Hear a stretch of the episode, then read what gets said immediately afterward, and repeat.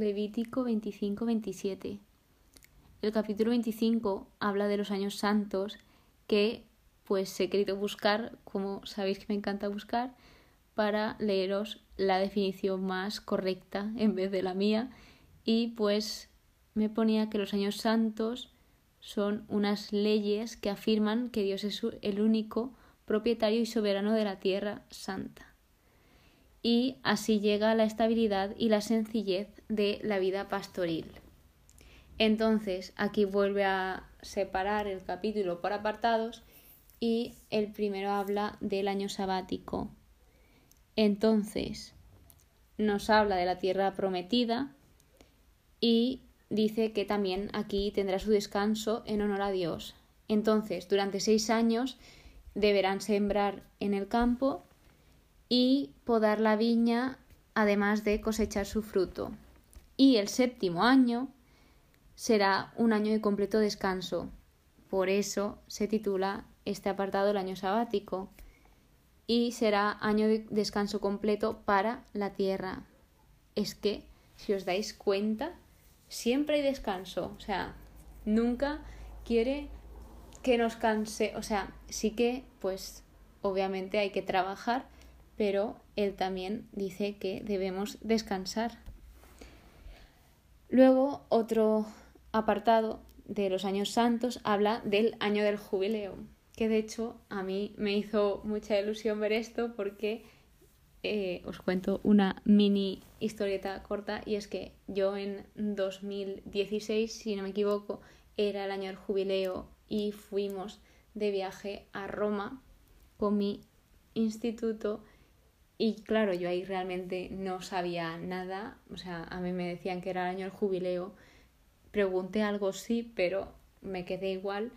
Y ahora leyendo esto pues he entendido lo importante que es, pues también gracias a leer esto digo, jope, qué suerte tuve y qué mal no poder haberlo apreciado en ese momento porque, jope, es una experiencia que no todo el mundo pudo tener y pues hoy en día doy gracias por eso y sí que es verdad pues que pido un poco de perdón, un poco bastante de lo poco que lo valoré en su día.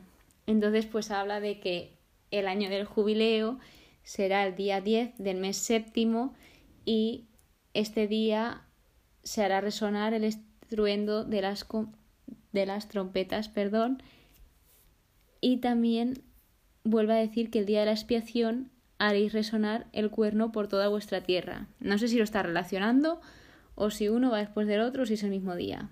Eso sí que es verdad que no me ha quedado muy claro. Entonces, declarar santo el año 50, el año jubileo, y de, se proclamará por el país la liberación para todos sus habitantes. Entonces, en el jubileo cada uno recobra su propiedad y vuelve a su familia, que en las siguientes partes de estos capítulos habla de que siempre en el año del jubileo se recupera o todo tiene que ver con este año. Y bueno, continuando, habla que es un año sagrado, que no se debe de sembrar ni segar, etcétera, que es un año de descanso y no lo repite 800.000 veces, por si no nos ha quedado claro. Y también dice aquí algo muy importante y es que nadie perjudique a su hermano, porque había gente que se dedicaba a perjudicarlo y te decía todo lo contrario, que debías de acogerlo y estar con él cuando él estuviese mal o no tuviese suficientes recursos para mantenerse. Entonces, sí que es verdad que aquí las compras y las ventas se hacían dependiendo de lo que se quedaba para el año jubilar. Es decir, si a lo mejor comprabas, imagínate, año 20 y quedaban 30 para el jubilar, pues hacían en función de eso y se manejan así en todos los capítulos que siguen, en todas las partes que sigue. Entonces, aquí dentro de el año del jubileo hablan de la garantía divina, que aquí se nos dice cumplid, guardad y poned en práctica los preceptos y los mandamientos y así viviréis seguros. Cosa muy importante remarcar.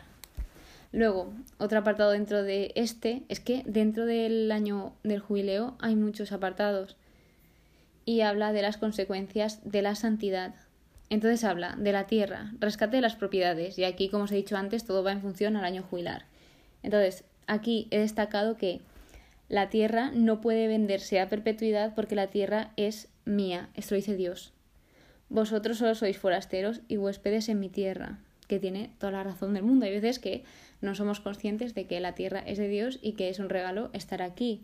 Y es muy triste que mucha gente la maltrate, la trate fatal, etcétera. Digo esto porque justamente por estos días he visto muchas noticias de lo mal que están tratando a la naturaleza, de que la gente pues le da igual todo, tira los plásticos por ahí y pues no se da cuenta que eso ya aparte de todo esto pues está dañando a nuestro mundo y donde vivimos y no sé, creo que hay que ser más cuidadosos con eso. Luego también otro apartado de estas consecuencias habla del pueblo y habla del préstamo y aquí dice Sé respetuoso con tu Dios y deja vivir a tu hermano junto a ti, que es lo que básicamente he comentado antes. También otra cosa que he remarcado de este apartado es valorando sus días de trabajo. Es decir, ¿ves? Aquí Dios nos dice que todo se debe de valorar. No debemos de olvidarnos de el trabajo de los demás y debemos valorar el trabajo de la gente y también el nuestro, obviamente. Y por último, lo que he destacado aquí es no permitas que se le trate con dureza ante tus propios ojos, al prójimo, a tu hermano, a quien quiera que seas, porque no debemos olvidar, sobre todo en el contexto que se habla aquí, de que Dios los había liberado de Egipto, de que ellos un día fueron así y fueron oprimidos, entonces no hagas con los demás lo que a ti no te gustó que hiciesen contigo. Y básicamente es eso.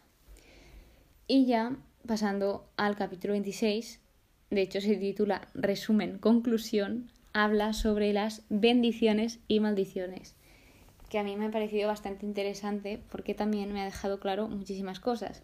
Entonces, os digo lo que más me ha llamado la atención.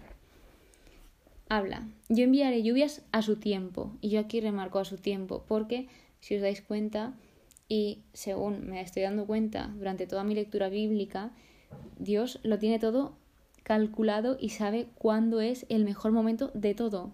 No penséis, no, es que este hubiese sido mejor momento para que pasase eso. No, no, si ha pasado así es por algo y todo tiene su explicación. Y pues solo la sabe Dios y en algunos casos tú mismo también la sabrás.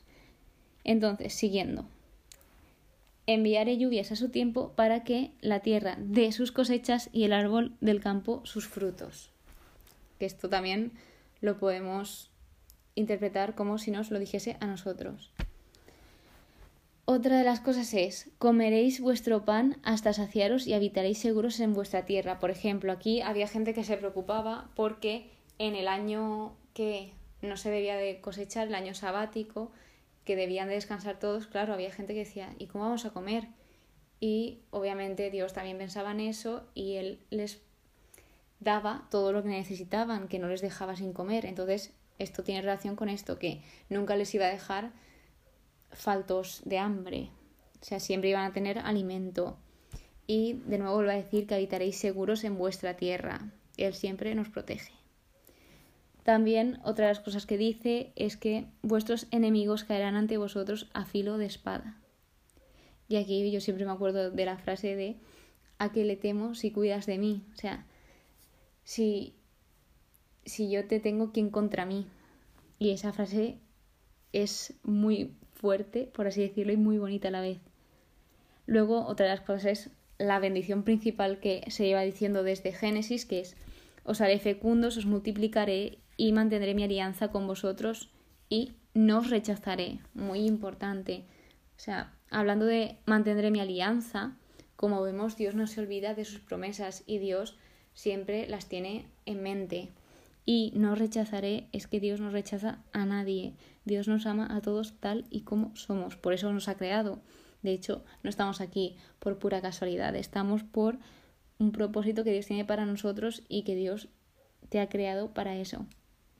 También habla de andar en medio de vosotros, que esto lo comprobamos en el Éxodo, cuando en todo momento está acompañando a los israelitas, tanto de día como de noche, andando junto a ellos.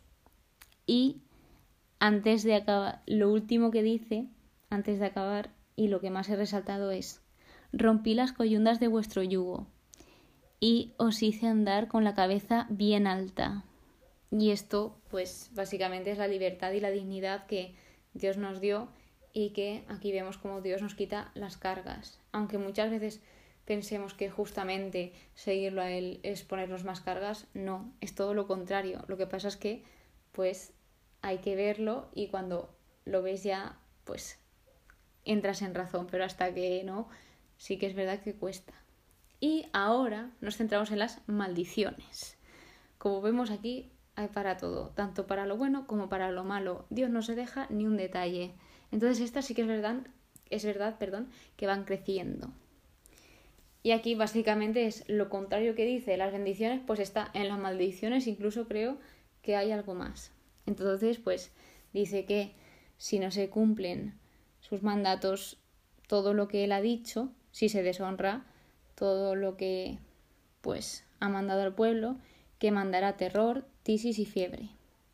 Luego también sigue diciendo que si no se hace caso, sembraréis en vano vuestra semilla, o sea que todo lo que habéis trabajado no va a servir de nada. Y los enemigos se comerán el fruto, vuestro fruto. También dice que quebrantará su orgullo y la fuerza. Y por lo tanto ahora dice, y si queréis seguir enfrentándoos a mí y no queréis oírme, volveré a castigaros multiplicado por siete. O sea, aquí sí que es verdad que me he querido remarcar el no queréis oírme, porque realmente Dios nos habla continuamente. El problema es, o la cuestión es, ¿tú lo quieres oír? Porque si lo quieres oír, lo vas a oír. Pero otra cosa es que no lo quieras oír, porque, por ejemplo, mucha gente sí que es verdad que me ha dicho, no es que yo, pues me da miedo. Entonces, claro, pues no le quiero abrir mi corazón porque me da miedo. Entonces, no puedes exigir que Dios te hable o ver alguna prueba si tú eres la primera persona que no le quiere abrir tu corazón. Entonces, pues también eh, podríais, si aún no lo habéis hecho, por lo menos probarlo o intentarlo. Y de hecho, veréis cómo, pues, lo oís. Si queréis, se puede. No es imposible, porque yo también pensaba que eso era imposible. De hecho, me quedaba blanca cuando la gente me decía, no, es que yo, pues, hablo con Dios. Y yo decía, pero bueno, ¿esto qué es? Pero sí, o sea, si yo lo he conseguido, cualquiera puede conseguirlo. También dice, después de decir esto, dice, soltaré contra vosotros las fieras salvajes hasta que vuestros caminos queden desiertos. Esto también es bastante duro. De hecho, yo estaba leyendo esto y yo decía, madre mía. Que de hecho, bueno, así, por, para que veáis un poco de ejemplo, yo antes de pues estar tan centrada en Dios y de seguir sus caminos, pues como yo tengo libre albedrío, pues yo cogía el camino que yo quería, el que a mí me convenía, o sea, el que yo pensaba que era el mejor. De hecho, algo que he dicho ahora un poco mal es el que yo quería, porque yo ahora mismo sigo a Dios porque yo quiero, no porque me lo ha dicho alguien. Entonces, pues yo seguía el camino que yo creía que era el mejor y pues así me iba. También pues me sentía un poco así, sí que es verdad que me sentía pues en el desierto, vacía, sin saber nada. O sea, yo hacía las cosas y vivía por vivir. Luego, continuando, habla de también de que vendrá la peste y que serán entregados al enemigo. También que comerán y no se saciarán, lo contrario que hemos visto antes, habla también de la desolación, se, se atropellarán unos a otros, me acordaré, pero a pesar de todo esto que dice, dice al final, me acordaré de mi alianza, la que hizo con Abraham, Isaac y Jacob. O sea que después de todo esto, Dios aún sigue teniendo misericordia. O sea, es que hay que ver lo paciente y lo misericordioso que es, porque tú piénsalo tú a una persona que siempre estás teniendo paciencia con ella, que le perdonas todo, que bueno, le dejas pasar algunas cosas y aún así te siguen fallando y bueno, ya cuando decides castigarla, aún así te lo vuelves a pensar y dices, bueno, ¿y si no? O sea, no sé si lo habéis entendido, pero, pero bueno, algo así. Y por último habla de que se pagará el castigo de su iniquidad. Por último, yéndonos al último capítulo de Levítico, capítulo 27, es un apéndice y habla de aranceles y tasaciones. Habla del cumplimiento de los votos y de la austeridad, que esta se usa para evitar la arbitrariedad y los abusos. Entonces, pues habla de diferentes apartados, por ejemplo, las personas. De... Esto habla de cuando quieres ofrecer por voluntad propia. Entonces, el voto es una ofrenda libremente prometida y entregada a Dios. Entonces habla de, cuando se habla de personas, nos dice las diferentes edades, si son varón o si son mujer, cada uno pues tiene sus ciclos, que creo que es la unidad de moneda que se utilizaba allí, si no me equivoco. Luego habla en otro apartado de los animales que el animal, y si en un caso hay sustitutos, es cosa sagrada. Otro apartado son las casas que si se consagran, obviamente pasan a ser cosa sagrada y aquí las que las debía de tasar era el sacerdote. En el apartado número D tenemos los campos y aquí pues se vuelve a decir lo mismo, se consagra. Es que aquí realmente no hay mucho que decir porque básicamente son como precios, en qué caso sí, en qué caso no. Así que si os interesa, pues leeros el capítulo y pues eso. Y por último, habla del apartado de normas particulares para el rescate. Y nos da tres apartados aquí. De los primogénitos, que aquí dice, nadie podrá consagrarlos porque, por ser tales, pertenecen a Yahvé que eso ya lo vimos, que ya por ser primogénitos es algo que pertenece a Yahvé, visto anteriormente en Éxodo.